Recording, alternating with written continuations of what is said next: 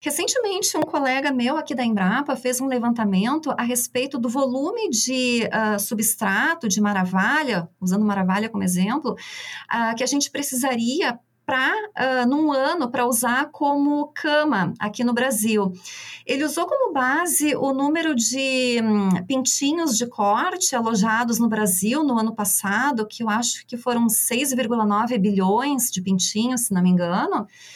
E aí ele fez uma estimativa, assim, considerando o quanto que a gente precisaria de maravalha em um ano, né, para alojar, então, uh, uh, a cada lote, né, fazendo a troca da cama a cada lote, a gente precisaria em torno de 51 milhões de metros cúbicos de maravalha. Agora, se a gente reaproveitar a cama ao longo desse ano, né, então, se as condições sanitárias forem favoráveis, a gente conseguir reutilizar essa cama para outros lotes dentro de um ano, a gente consegue reduzir essa necessidade de, anual de maravalha para em torno de 7 milhões de metros cúbicos. Então, pensando em termos econômicos, é é um custo considerável.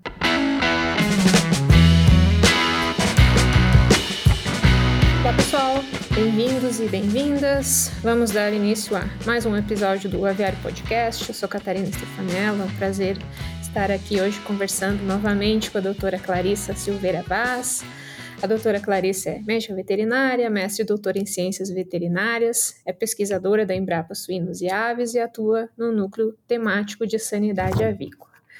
O tema da nossa conversa de hoje é sobre cama aviária, né, especial manejo de é, cama de frango. É, nesse sentido, né, a cadeia avícola tem cada vez mais se estruturado né, para atender aqueles critérios lá ambiental, social, de governança, né, que são compromissos das empresas e também são expectativas dos consumidores.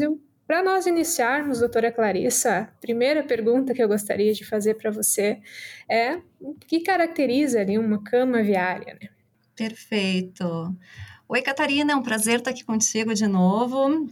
Uh, uma breve introdução, quem nos acompanhou no episódio anterior uh, viu que nós comentamos brevemente sobre cama de frango, né, cama do aviário, e de fato esse é um assunto que é bem frequente, é muito buscado aqui na Embrapa.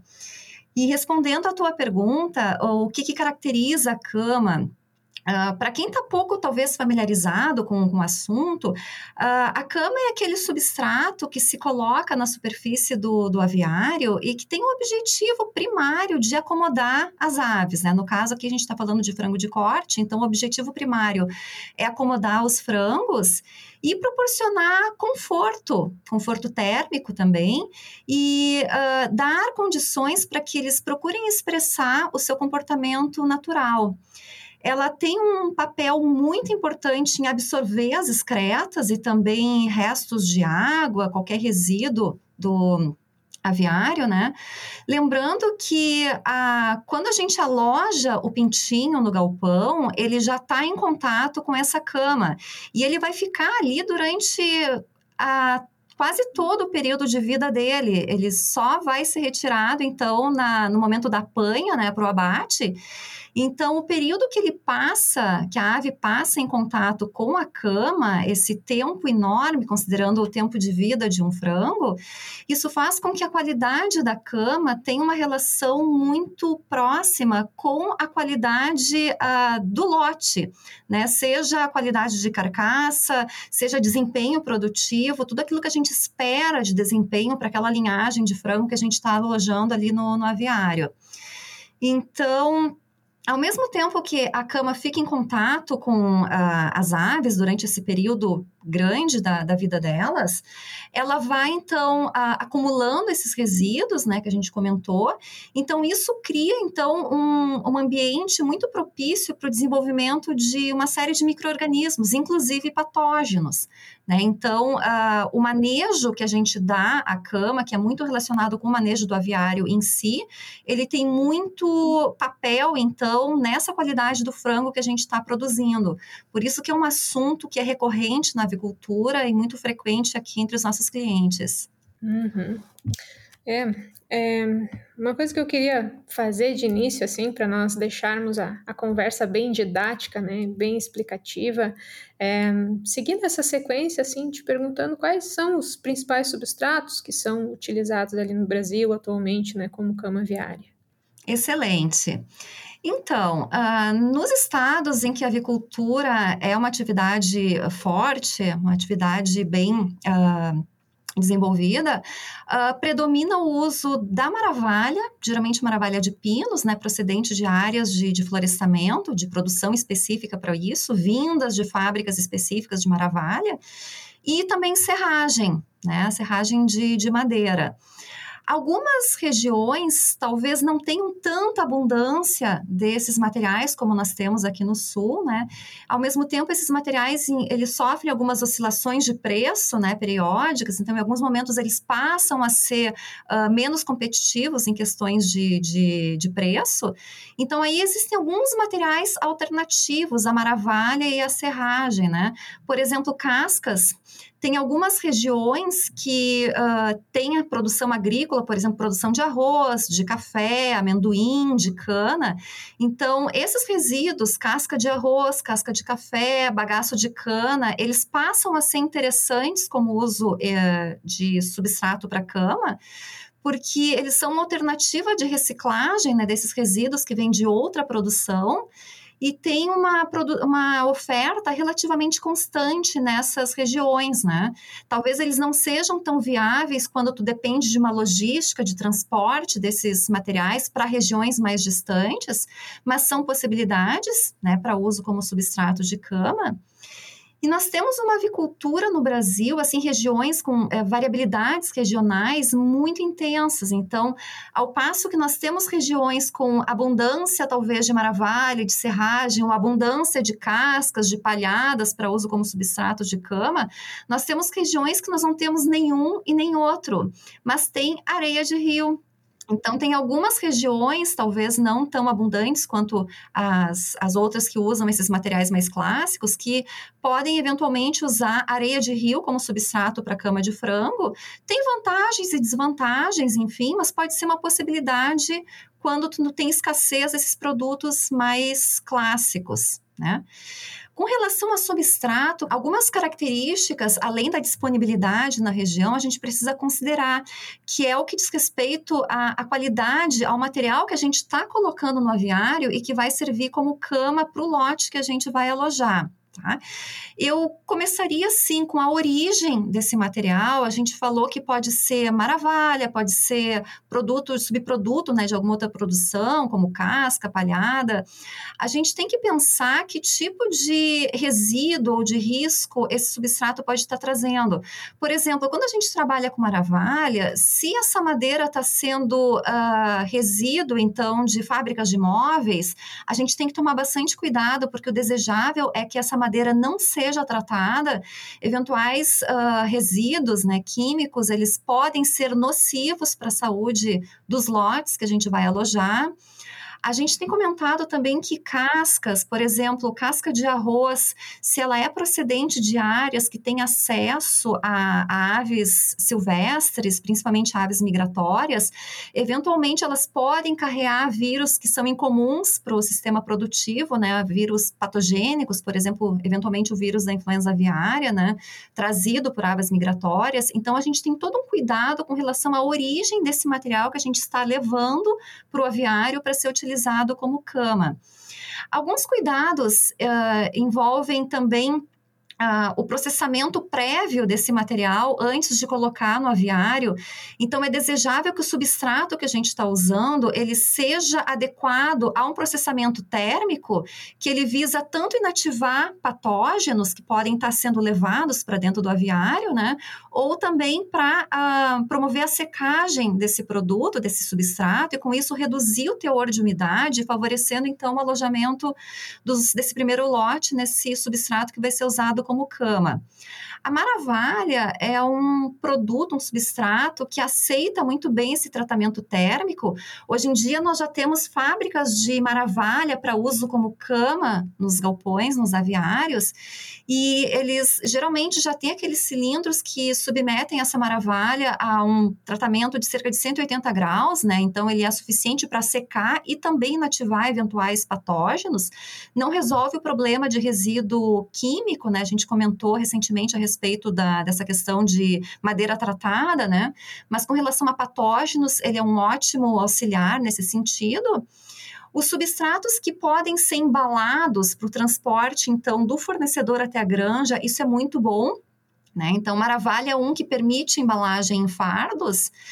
Uh, eventualmente, se o substrato não pode ser embalado, se ele tem que ser uh, transportado a granel em caminhões, né, até o, o núcleo avícola e o, ao galpão.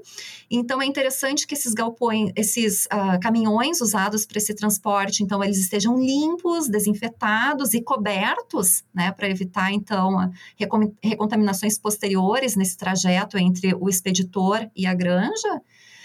Uh, com relação à chegada na granja, nem sempre a, essa cama, esse substrato, vai ser imediatamente colocado no galpão. Então, se isso for o caso, o avicultor precisa ter um local específico para armazenar esse produto na granja, até que ele seja, então, colocado dentro do aviário, né, para ser usado como cama. E, finalmente, na hora de distribuir esse substrato dentro do galpão, é preciso que o galpão já tenha passado pela todos os procedimentos de limpeza, desinfecção e esteja seco para colocar, então, esse substrato novo. Tudo isso interfere enormemente na qualidade dessa cama, então, de primeiro lote que a gente vai estar tá usando para alojar, então, uh, esse lote de pintinhos que está chegando no aviário. Uhum. Excelente.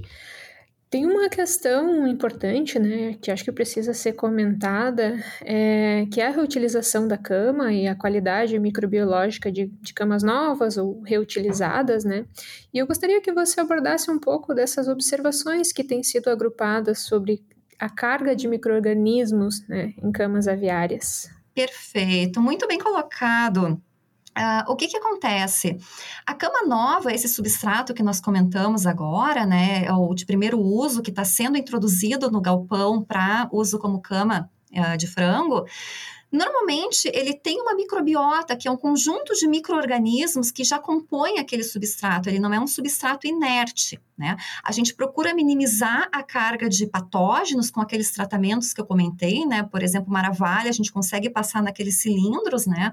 A uma temperatura elevada que inativa eventuais patógenos, mas no geral eles possuem uma carga, é, essa microbiota inicial, que podem ser bactérias, protozoários, vírus, e essa, uh, essa microbiota, ela tende a ser de uh, micro-organismos ambientais, em comparação com uma cama onde a gente já alojou aves, né? Onde a gente já passou, então, pelo alojamento de pelo menos um lote de frangos de corte. Se a gente comparar a microbiota dessa cama que já foi usada com lote, a gente vai notar que essa microbiota, principalmente considerando bactérias, ela tem muito mais relação com as bactérias intestinais, né? Comparado com a cama nova, que tende a ter bactérias mais de origem ambiental. E além dessas bactérias, né, que uma vez que a gente aloja os frangos, a gente passa a ter uma carga maior de bactérias de origem das excretas, né, bactérias intestinais dos frangos, nós temos também uma carga de micro-organismos que a gente chama de saprófitos. São aqueles micro-organismos que não causam doença nos frangos, né, não causam enfermidades avícolas, mas eles têm um papel muito interessante nos processos de reciclagem da cama, né? A gente tem que pensar que no final, quando a gente não for mais usar essa cama, ela vai precisar ser compostada e esses micro-organismos, eles têm um papel muito benéfico e muito importante nesse processo, então, de a reciclagem dessa cama.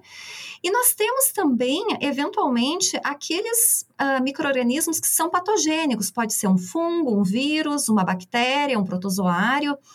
Então, é importante pensar nisso quando a gente vai considerar o reuso da cama entre lotes. Tu comentou a respeito, então, desse reuso, do reaproveitamento Catarina, uh, o que, que a gente pode comentar a esse respeito? Uh, alguns países, como é o caso do Brasil, né, uh, fazem esse reaproveitamento da cama, esse reuso da cama entre lotes, ou seja, a cama que foi usada num lote, se ela, uh, dependendo das condições da, do status sanitário desse lote, se elas forem favoráveis, a gente pode reaproveitar para o lote subsequente, ou seja, os próximos, o próximo lote de pintinhos, né, que for alojado nesse galpão, ele pode ser feito então esse alojamento sob essa cama que foi foi usada no lote anterior, obviamente com alguns critérios. A gente tende a observar os dados de abatedouro, né? Então, os dados de condenação, eles são, são muito interessantes. Então, a gente sempre atrela esse reuso a, ao nível de condenação que está tendo lá no abate. Se não está tendo a, a um nível alto, a gente volta lá para a granja e vê o que está acontecendo, se tem alguma relação com essa questão do reaproveitamento da cama entre lotes. Mas é interessante porque é uma prática já bem estabelecida aqui no Brasil, né? Alguns países, por exemplo, os Estados Unidos, uh, usam essa prática também, é, já não é utilizada em outros, como uh, Europa. E ela sempre está condicionada realmente a essa questão, então, da uh, saúde dos lotes, porque a gente tem que pensar sobre o seguinte ponto de vista: a gente, se a gente está reaproveitando essa cama, fazendo reuso dela, a gente tem que garantir que o nível de risco microbiológico seja suficiente para não levar a causar doenças uh, nos lotes subsequentes, nem a humanos. Lembrando que várias doenças, né, são a gente já comentou anteriormente aqui sobre salmoneloses, né? Então, aquelas uh, salmonelas paratíficas, que são as que podem infectar os humanos, então existe uma chance delas serem transmitidas de um lote para o outro por meio do, do, reuso da cama, se ele não for feito de uma forma correta. Então, o critério primordial é a gente checar o status desses lotes, né, o status sanitário, pensando então nesse reaproveitamento da cama. Existe também algumas considerações por parte do Ministério da Agricultura onde se preconiza que aqueles lotes que passaram por algum episódio sanitário que represente risco para o próximo lote de frangos a ser alojado naquele aviário ou para a saúde pública, né, que é, nos referimos então a doenças zoonóticas, então é, essa cama não deveria ser uh, reaproveitada. Nós comentamos alguma coisa sobre salmonelose, então, no, no nosso último encontro, né, a esse respeito do reaproveitamento da cama. Então, esse é um fator principal. E é sempre interessante lembrar que quando acontece alguma doença avícola, seja identificada pelo veterinário uh, oficial ou pelo profissional extensionista que atende a granja, então o ideal é que essa cama ela seja tratada ali no aviário, né, antes de ser descartada, ou seja, não, re, não é reaproveitada. Mas em condições ótimas, é uma prática que tem sido feita aqui no Brasil e ela é interessante principalmente por dois aspectos. Aspecto econômico. Recentemente, um colega meu aqui da Embrapa fez um levantamento a respeito do volume de uh, substrato de maravalha, usando maravalha como exemplo, uh, que a gente precisaria para uh, num ano para usar como cama aqui no Brasil.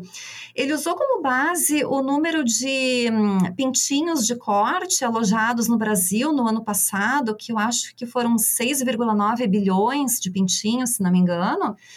E aí ele fez uma estimativa, assim, considerando o quanto que a gente precisaria de maravalha em um ano, né, para alojar, então, uh, uh, a cada lote, né, fazendo a troca da cama a cada lote, a gente precisaria em torno de 51 milhões de metros cúbicos de maravalha. Agora, se a gente reaproveitar a cama ao longo desse ano, né, então, se as condições sanitárias forem favoráveis, a gente conseguir reutilizar essa cama para outros lotes dentro de um ano, a gente consegue reduzir essa necessidade de, anual de maravalha para em torno de 7 milhões de metros cúbicos. Então, pensando em termos econômicos, é um custo considerável, né, a ser pensado. E da parte ambiental, tu comentaste no início a respeito dos objetivos, dos princípios ESG. Então, nós temos uma preocupação com a parte de sustentabilidade de ambiente muito grande. Então, se a gente pensar que a cama é o maior resíduo produzido nas granjas de frangos de corte, se nós tivermos que descartar essa cama a cada lote alojado, a gente gera uma pressão muito grande de resíduo que tem que sofrer algum destino. Né? Então, é, é uma pressão ambiental muito maior. Então, no momento que a gente consegue fazer esse reuso entre lotes, a gente reduz o volume de resíduo que é descartado, então, periodicamente pelas granjas. Então, nós temos dois benefícios primordiais aí: ambiental e econômico. Perfeito, muito bem explicado, né? É, eu acho que na sequência a gente poderia seguir falando um pouco sobre esses controles, intervalo de lote e vazio sanitário em relação ao reuso da cama viária. É, tem um tópico que eu gostaria que você trouxesse mais informações, que são esses controles, né, que vão ser realizados nos intervalos entre lote, né, que envolvem vários aspectos, né, distribuição de cama, umidade, pH, enfim, o efeito disso, né, nas características da cama e principalmente com o foco que a gente comentou também na nossa conversa passada em controle de patógenos, né. Perfeito. Então, todos esses tópicos que tu citaste, eles podem entrar, podem estar categorizados dentro do que a gente, do que a gente chama de manejo da cama.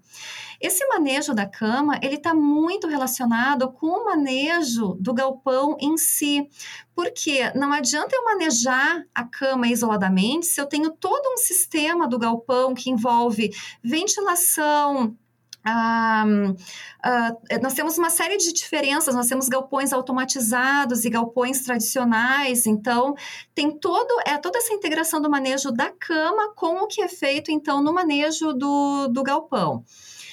Uh, essencialmente, Uh, a gente procura então colocar esse substrato né, no galpão já preparado. A gente trabalha para que a gente consiga fazer o aquecimento dessa cama para que ela esteja adequada para colocar o pintinho, né? Então, Uh, se a gente pretende fazer o reaproveitamento dessa cama entre lote, a gente costuma dizer que a qualidade dessa cama a gente trabalha ainda no lote anterior, porque muito da qualidade do lote do, de frangos alojado vai interferir na qualidade dessa cama que a gente pretende usar para o lote seguinte. Né? Com relação, então, se o status, a, condição sanitária de saúde, a pressão de infecção por agentes patogênicos na granja está aceitável, então, se isso tudo nos permite, então, a, reaproveitar essa cama no lote subsequente, o que, que a gente começa a fazer? A primeira etapa é pensar em que tipo de tratamento a gente vai aplicar nessa cama para que ela esteja apta a receber o lote subsequente. Esse tratamento, ele basicamente tem dois objetivos. O primeiro é reduzir o nível de micro-organismos residuais.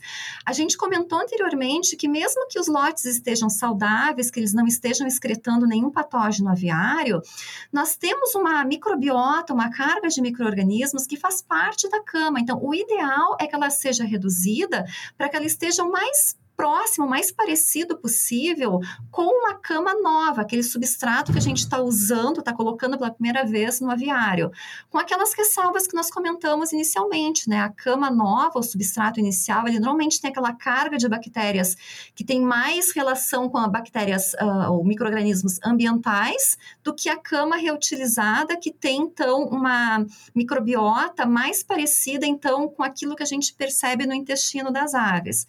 Mas é possível possível que a gente então reduza essa carga de micro-organismos ao nível que reduza então o risco microbiológico para o lote subsequente.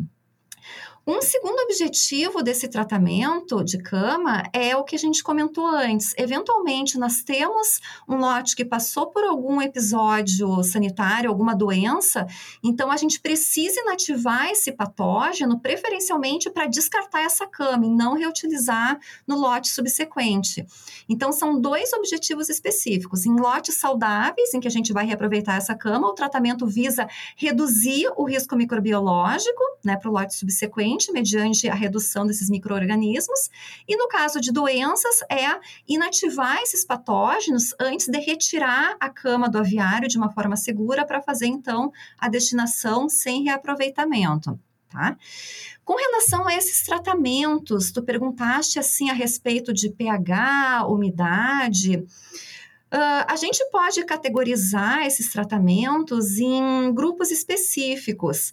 Existem os grupos fermentativos, né, que aí envolve o enleiramento da cama, Uh, são procedimentos que procuram uh, fazer a fermentação da cama. A fermentação a gente entende como um processo microbiológico, né, que acontece em grande escala. Então imagina assim a dimensão de um aviário e todo o volume que tem ali dentro, né? Então a cama fermentada ela vai uh, sofrer então esse tratamento, né, em grande escala.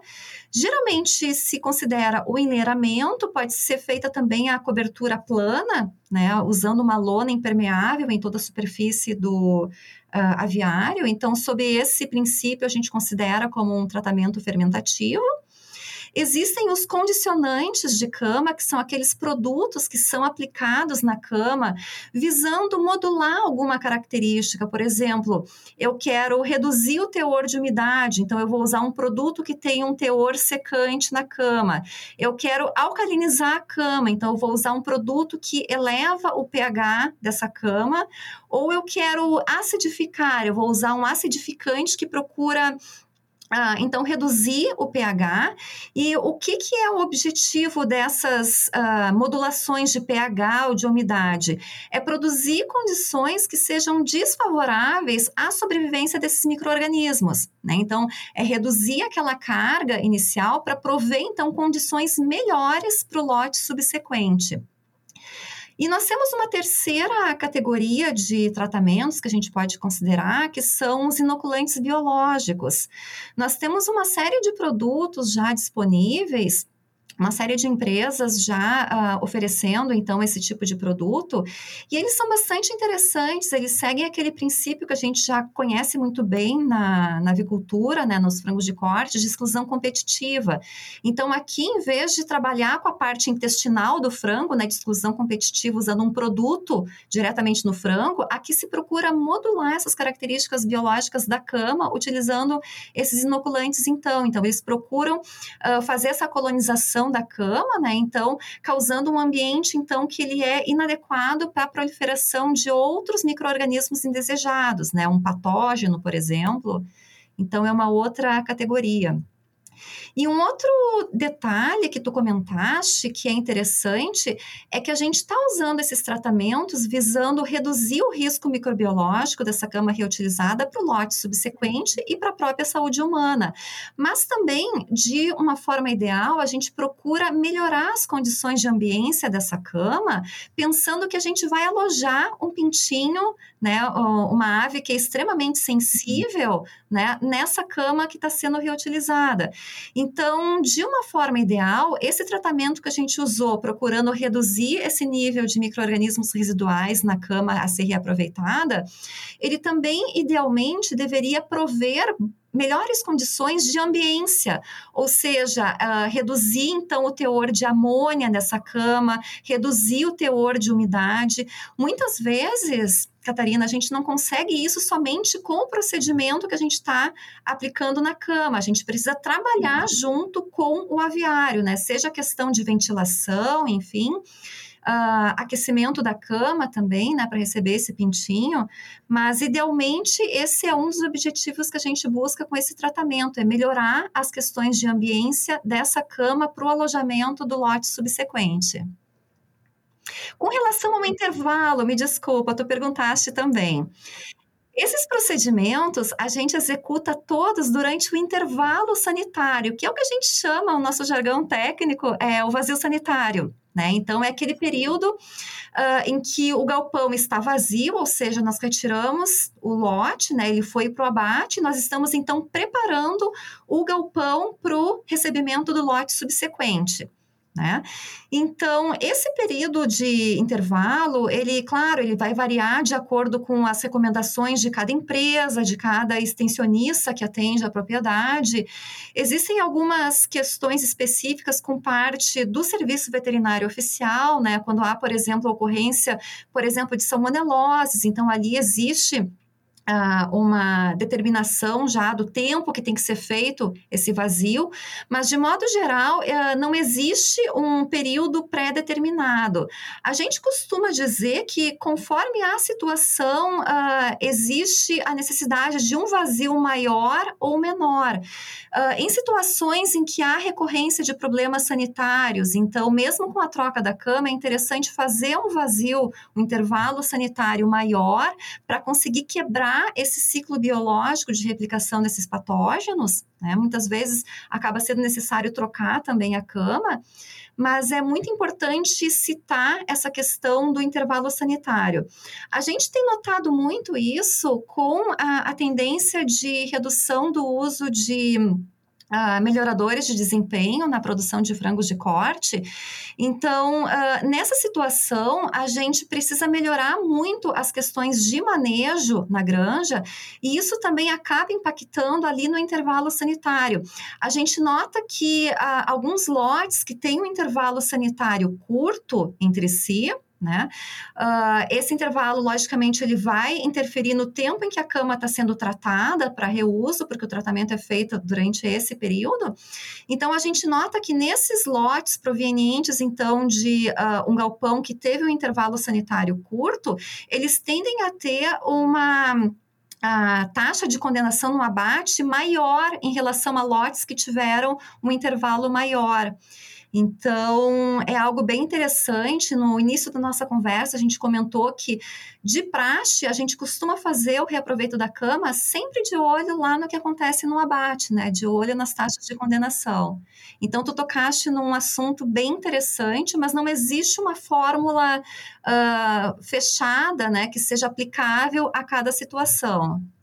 É, acho que ficou bem claro, né? De fato, tem muitos pontos de controle, né, que precisam ser considerados em manejo de cama. Acho que manejo de cama aviária dá trabalho, mas vale muito a pena também quando bem realizado, né. É, Para finalizar, eu queria agradecer novamente a sua presença, doutora Clarice, o seu tempo, sua disponibilidade.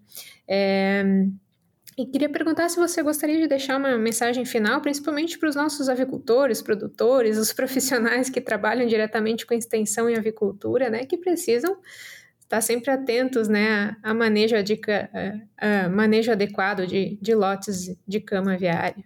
Perfeito, muito bom. Eu comentei que não existe uma fórmula única, universal, que seja aplicável a todo mundo, e isso é fato. Então, para aquele avicultor que está nos assistindo e que quer alguma dica, ou como eu posso escolher que método eu vou usar na minha granja, como eu vou fazer, alguns pontos que ele deve considerar. Primeiro é o desafio sanitário, tá? Se eventualmente ele está tendo uma pressão uh, por vírus ou por bactéria, ele precisa considerar considerar isso, e aí ele tem um auxílio muito grande do profissional extensionista. Ele tem toda a formação e o conhecimento para indicar para o avicultor qual é o melhor método, qual é o que funciona melhor, por exemplo, para inativar um vírus. Nós temos diferenças, por exemplo, às vezes uma fermentação pode ser mais efetiva do que um condicionante na inativação viral, e o extensionista então vai saber uh, recomendar isso para o avicultor. Ele tem que considerar também a maioria dos nossos avicultores, né, os produtores de frangos de corte, eles trabalham uh, de forma integrada ou cooperativados, né? Então, eles precisam uh, atender aquilo que a empresa ou a cooperativa preconiza, porque eles atendem mercados específicos e às vezes os mercados têm algumas uh, exigências com relação aos procedimentos de cama, né? Então, é interessante que ele ouça também essa orientação do extensionista com relação ao que a empresa ou a cooperativa preconiza, Tá?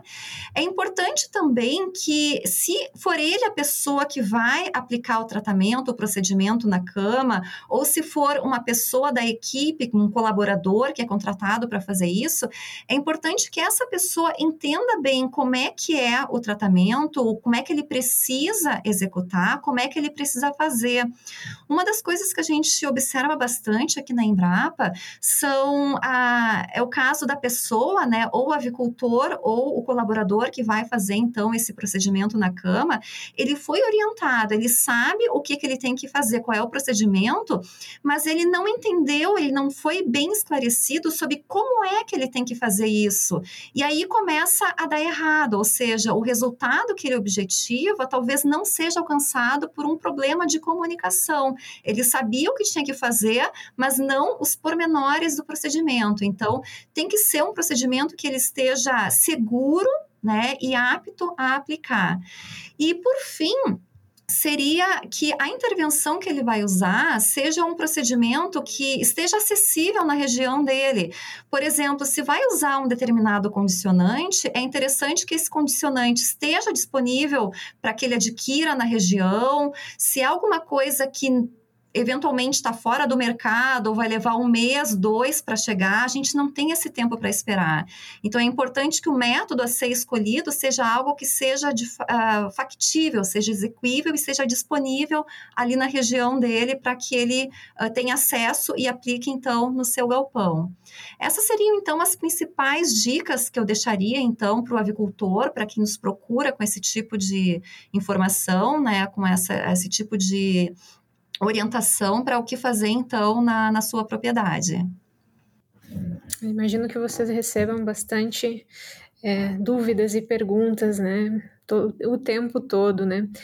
Bom, para quem seguiu até o final, espero que tenha valido a pena escutar a nossa conversa de hoje. Doutora Clarissa, muito obrigada mais uma vez.